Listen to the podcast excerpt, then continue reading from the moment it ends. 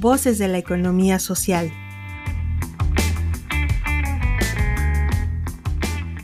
Saber acompañar a empresas de economía social.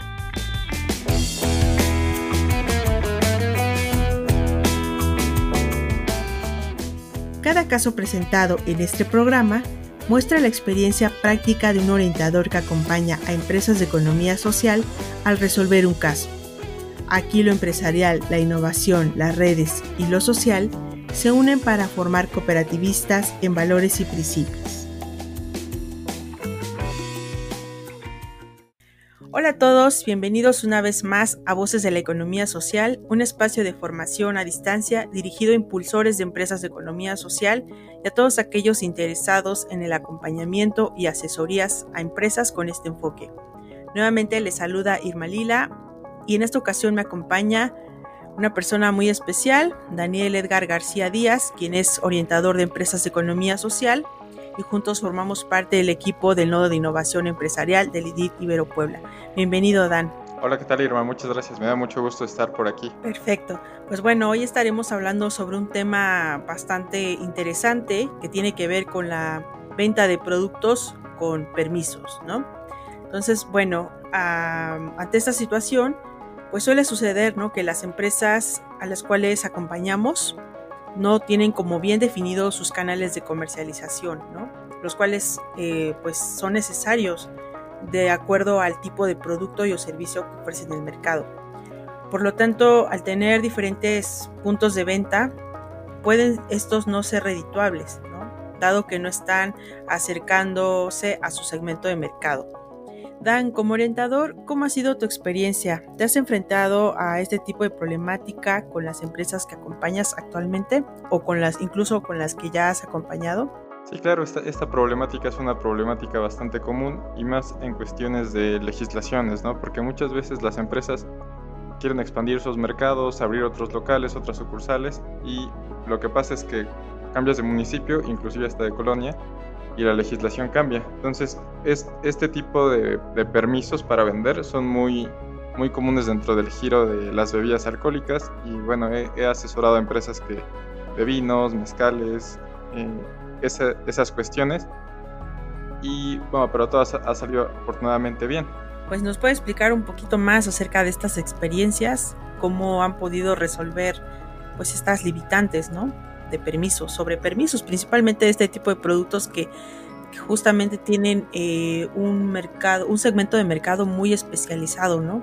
Y también creo que son también productos que, que tienen muchas regulaciones. Antes de abrir, si quieres abrir un restaurante bar, si quieres eh, tener tu propia marca de mezcal, incluso antes de abrir cualquier, cualquier sucursal, cualquier tienda, lo primero que tienes que hacer es identificar cuáles son las regulaciones que vas a tener. ¿no?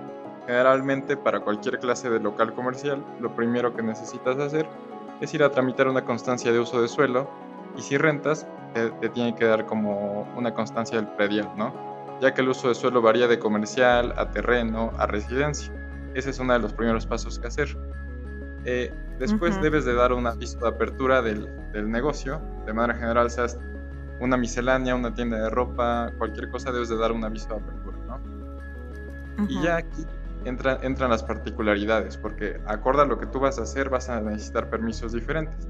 Pero lo que yo recomiendo siempre con las empresas es que, bueno, en esta situación, la mejor forma es llamar, llamar o acudir directamente a las oficinas de, del gobierno. ¿Por qué? Porque un problema muy común que hemos identificado a lo largo de este tiempo acompañando a las empresas es que las páginas de Internet no están actualizadas, entonces la información que se presenta ahí es de hace dos años, incluso de la, del sexenio anterior, ¿no? Estas regulaciones cambian constantemente y constantemente van adquiriendo nuevas formas, nuevos precios, etc. Entonces, la fuente más confiable es llamar directamente o acudir directamente a la dependencia. Una dependencia en particular a la que tú puedes acudir y tienen como que bien canalizado dónde hacer los trámites es la que se, se encuentra enfrente al mercado de sabores en la 11 Poniente Ahí puedes acudir para el uso de suelo y generalmente ahí te remiten si es que tu, tu local ocupa distintas clases de permisos. Claro. Eh, eh, no sé si recordarás como, o nos puedes platicar un poquito de de, cuáles son estas instituciones e incluso este, estas regulaciones, ¿no? Sí, claro. Eh, básicamente las regulaciones se dan eh, desde que tú quieres construir, quieres ampliar una casa, quieres abrir un negocio. Esa me parece que es eh, la Secretaría de Normatividad, la Unidad de Normatividad y la Secretaría de Gobierno la parte municipal. Otro, eh, otro organismo bastante importante que debes acudir es a, las oficinas centrales del Ayuntamiento de Puebla. Ahí te van a poder identificar desde el pago de tu predial hasta el pago o refrendo de alguna licencia de funcionamiento. ¿Vale? Eh, lo, que, lo que recomiendo constantemente es que después de que vayan a las oficinas reúnan todo el papeleo que, es necesario y también que contemplen que esto requiere un tiempo, ¿no? Generalmente mínimo te ocupa un mes. Entonces, desde que tú quieres abrir tu local, si quieres, eh, si quieres empezar con los trámites, debes de empezar con fotos. Bueno, lo, que te van a pedir para, para, tu aviso de apertura del negocio son fotos exteriores e interiores del local, el uso de suelo que esté de alta como uso comercial, algún comprobante domiciliario, ya sea teléfono o ya sea eh, la unidad de, perdón, el recibo de, de, pago de la luz. Y ya de ahí, pues va a variar lo que, lo que vas a necesitar, ¿no? Es muy común que las empresas que quieran vender, por ejemplo, eh, mezcales o licores artesanales, se encuentren con la problemática de que ellos no sabían que necesitaban un permiso especial, ¿no? Pero, como todos conocemos en la ley, que tú desconozcas una ley no te hace como exento a esa y puedes tener como que ciertas sanciones, ¿no? Entonces, lo que yo recomiendo es para las empresas que van iniciando y quieren vender un mezcal, eh, que tengan contemplado que hay ciertos requisitos que se deben de acudir. Aquí, en el caso específico del mezcal, aquí en Puebla hay un organismo que se dedica a eso, que es muy similar al de Oaxaca, porque comparten, bueno, están, están en proceso de tener denominación de origen, ¿no? Entonces, ese organismo te puede orientar desde el principio y te puede brindar asesoría, me parece que gratuita, para todos estos trámites que se requieren. Desgraciadamente, eh, este rubro en específico de vender bebidas alcohólicas sí requiere de un permiso bastante, bastante, pues bastante alto, ¿no? Y muchas regulaciones. En el caso de que tú quieras abrir un restaurante y vender cerveza, ya requiere una regulación especial, donde pues entre otras cosas, no tienes que estar a 200 metros de una escuela o de una iglesia.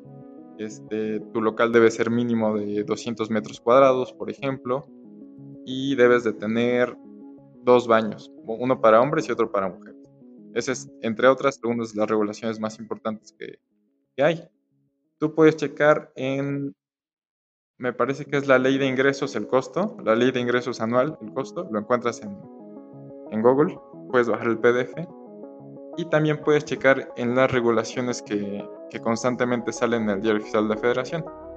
Obviamente esto sí requiere un proceso, es, algo tardado y es importante que contemples que vas a tardar de uno a tres meses en hacer todo este trámite. Pero sí ofrecen varias ventajas, como por ejemplo si eres parte de ciertas cámaras, tienes acceso a, a educación gratuita, a respaldo, capacitaciones y de cierta forma tienes como un, respaldo de, varios compañeros, ¿no? Y bueno, una vez que te das de, alta ante el SAT, pues tienes, por ejemplo, en, toda esta cuestión, la ventaja que ofreció la alta ante el SAT, pues fue el acceso muchísimo más fácil a, cuestiones de crédito, ¿no? Y bueno, es importante que también tomes en cuenta que hay facilidades en el SAT como el régimen de incorporación fiscal, que el primer año te exenta de impuesto. Perfecto. No, pues me parece sumamente interesante e importante lo que comentas respecto a que definitivamente tenemos que alinearnos a estas regulaciones, ¿no? Y eso nos evitará muchísimos problemas en términos de sanciones, ¿no? Incluso, pues, negocio, que tu negocio en algún momento pueda ser clausurado, ¿no? Entonces creo que sí es importante atender todas estas regulaciones en términos legales, fiscales, ¿no? Eh, arrendatarios y, demás, ¿no? Y, bueno, este, también creo que es importante que las empresas tomen en cuenta todos estos aspectos, ¿no? Em, en, cuanto a sus, a sus costos, ¿no? Porque, como bien comentas, ¿no? Aparte de que lleva un, un, buen tiempo, pues, este trámite, ¿no? Pues también te va a generar ciertos costos que tienes que tomar en cuenta para, pues la formación de tu capital de trabajo, ¿no? Así como también pues que eh, esto venga incluido incluso en, pues como parte de tus costos y gastos, ¿no? Eh, de, tus productos y servicios, ¿no? En ese sentido, Dan, em, ¿a qué costos principalmente te enfrentarías al realizar todo ese tipo de trámites? Claro, los costos más altos van a ser desde que tú pagas el uso de suelo. Eh, el aviso de apertura tiene un costo de, me, parece que 200 pesos a lo mucho. También vas a tener que enfrentarte ante la certificación de protección civil. Eh, ese papel y las adecuaciones, acorde a tu tamaño, va a requerir cierto costo, ¿no? acorde al tamaño de tu, de tu local. Pero pues podemos decir que básicamente es el costo de los extintores, las señaléticas y la certificación de un curso de primeros auxilios. Hay empresas que se dedican justamente a, capacitarte y brindarte todos los materiales. Básicamente digamos que se puede ofertar como un paquete, ¿no? Te capacitan, te ayudan con el trámite ante protección civil y te otorgan, este, te otorgan todo lo que necesitas. Esto es, es totalmente legal, de hecho hasta en protección civil cuando tú acudes, sus oficinas están en Plaza Loreto, me parece en la parte de atrás. Es un edificio que parece un pastel y está hecho como de espejo. Bueno, la parte exterior es como de espejo. Tú acudes ahí y generalmente te recomiendan que para que ahorres tiempo, contrates alguno de esos servicios. También ellos tienen, eh, en, la entrada, tienen como una lista de personas que están certificadas y cuentan con el respaldo de ellos para darte este, este curso. Otro de los costos que debes de tomar en cuenta es pues básicamente el costo de tu tiempo por todos estos trámites y también que vas a tardar uno a tres meses. Entonces tienes que tener un capital de trabajo de uno a tres meses para pues para tenerlo contemplado, ¿no? Pero es bien importante aclarar que eh, si evaluamos el costo de oportunidad, te conviene tener todos los papeles en regla, a arriesgarte a alguna clausura o arriesgarte, porque la clausura puede ser como una sanción o puede ser una clausura definitiva. Regularmente la ley establece que tú tienes derecho a, tres clausuras como sanciones y a la tercera llamada de atención pues ya es clausura definitiva, ¿no? Entonces, e, estos, estas clausuras son mínimo de 5 mil pesos y ascienden a más acorde a la falta que hayas tenido. Y bueno, si tú lo analizas, básicamente estás pagando ese dinero por nada, ya que de todas maneras tienes que hacer esos trámites, ¿no? Entonces el costo de oportunidad sí es muy alto, sí, sí conviene para cualquier giro regulado tener esta clase de permisos para poder abrir. Entonces, otro de los costos importantes, en el caso de las licencias de funcionamiento, si supongamos que soy una miscelánea y quiero vender alcohol, que es algo muy común, es identificar bajo qué rubro entro, ya que la ley de aquí de Puebla establece como diversas categorías acorde a la clasificación de lo que tú quieras vender, pero en función del alcohol. Por ejemplo, la más barata es la función de baños con, con, con servicio de botella abierta, ¿no? Esto se establece específicamente para baños de vapor, donde a la gente le gusta consumir una cerveza adentro, ¿no? Ese es el servicio más barato. Después sigue eh, la miscelánea con venta de cerveza, después sigue vinatería, después sigue cervecería, pero es importante recordar que cervecería no se refiere a un restaurante donde venden cervezas, simplemente es a, los famosos depósitos que todos conocemos. Después viene un rubro que no ha sido actualizado desde 1913, que es el de la pulquería, ¿no? Eh, a partir de estos rubros, que ya empiezan a ver restaurante-bar, este, discoteca, también hay uno que me parece que se llama videoteca, con venta de, de, bebidas alcohólicas, ya empiezan a adquirir una regulación bastante, bastante más, digamos, más coercitiva, más... Exacto. Porque, por ejemplo, no puedes poner ninguna pulquería, ningún bar, ninguna discoteca dentro del primer cuadro de la ciudad, ¿no? Eh, entonces aquí empiezas a identificar ciertas cosas que a lo mejor al momento de que tú rentaste el local no estabas, no estabas eh, informado al respecto, ya que no hay mucha información. Debes, debes de acudir directamente a las oficinas para que te den toda esta información, ¿vale? Entonces, yo creo que lo más importante a la hora de poner cualquier negocio, ya sea empezar una obra, ya sea eh, vender una, en tu tienda empiezas a vender cervezas, por ejemplo, o que quieres mover tu, marca de mezcal, lo más importante es acudir a las organizaciones pertinentes. En este caso, puedes empezar con el ayuntamiento en las oficinas centrales que están en, en Reforma, en la avenida Reforma, y de ahí te van a canalizar específicamente a qué oficinas debes acudir acorde a tus necesidades particulares. Lo más importante es conocer la normativa para saber cuál es el proceso y tener un presupuesto acorde a los pasos que vas a necesitar.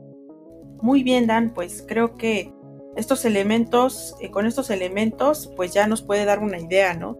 De a dónde acudir, cuál sería el costo al cual te enfrentas, tomarlo en cuenta también para tu capital de trabajo y, sobre todo, eh, pues que todo esté en el margen de la ley, ¿no?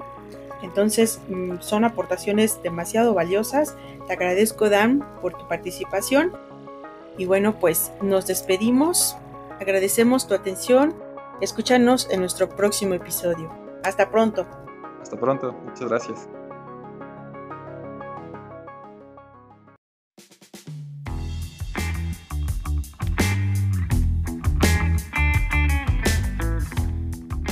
Gracias, nos despedimos de este caso, deseándote como siempre lo mejor. Te invitamos a participar con nosotros y a hacer comunidad mandándonos la solución de este caso. ¿Tú qué harías? Al WhatsApp 2225 24 85 80 o al correo noto.contacto arroba iberopuebla.mx. Síguenos también por Facebook, Twitter o LinkedIn.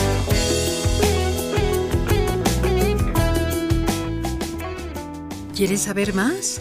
Entra a revistai.mx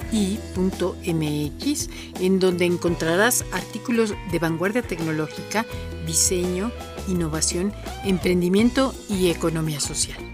Somos el IDIT de la Iberopuebla.